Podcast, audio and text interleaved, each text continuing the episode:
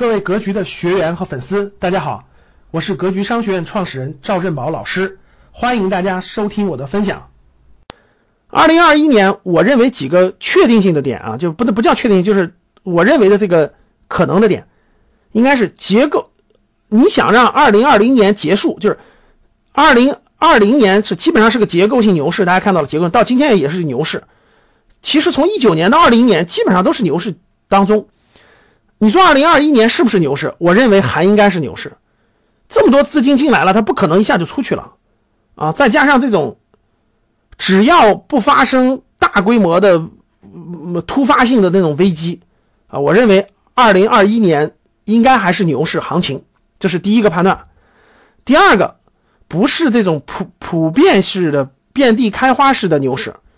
应该是结构性行情延续，就类似于今今年，类似于二零二零年，二零二零年对吧？第一季度什么医药、消费、科技，对吧？慢慢的到了第二季度，慢慢的这个医药、消费那个科技熄火了，对吧？慢慢的又是家电、汽车、金融，对吧？它是结构性的不断的这个变化的，所以我认为二零二一年还是结构性的变化，就一季度是个高峰期，一季度有些行业会冲向新高。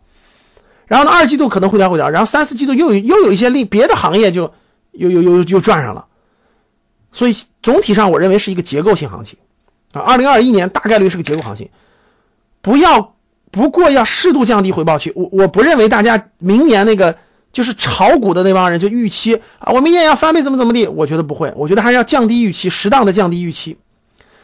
明年影响市场的核心。确实是主要包括一个国内经济复苏的趋势，目前来看，呃，基本上是百分之百分之九十五以上是大概率是强势复苏，这个我相信大家能看得出来。现在就业非常好，现在国内经济非常好，复苏非常好，就业非常好啊。下半年能够延续，流动性明年下半年能不能延续？就做国内经济这种复苏的趋势，在明年这个能不能延续？疫情会不会反弹跟这有关系？呃，你要说短期央行就收紧货币，这个我认为不太现实。刚刚经济刚恢复，对吧？然后呢，这个疫苗的情况，拜登上任以后中美关系的情况，这个确实有影响。但是我认为这个大概率上还是结构性行情。然后，二零二一年推动市场上涨的核心因素，主要还是经济增长，经济增长的预期比较乐观。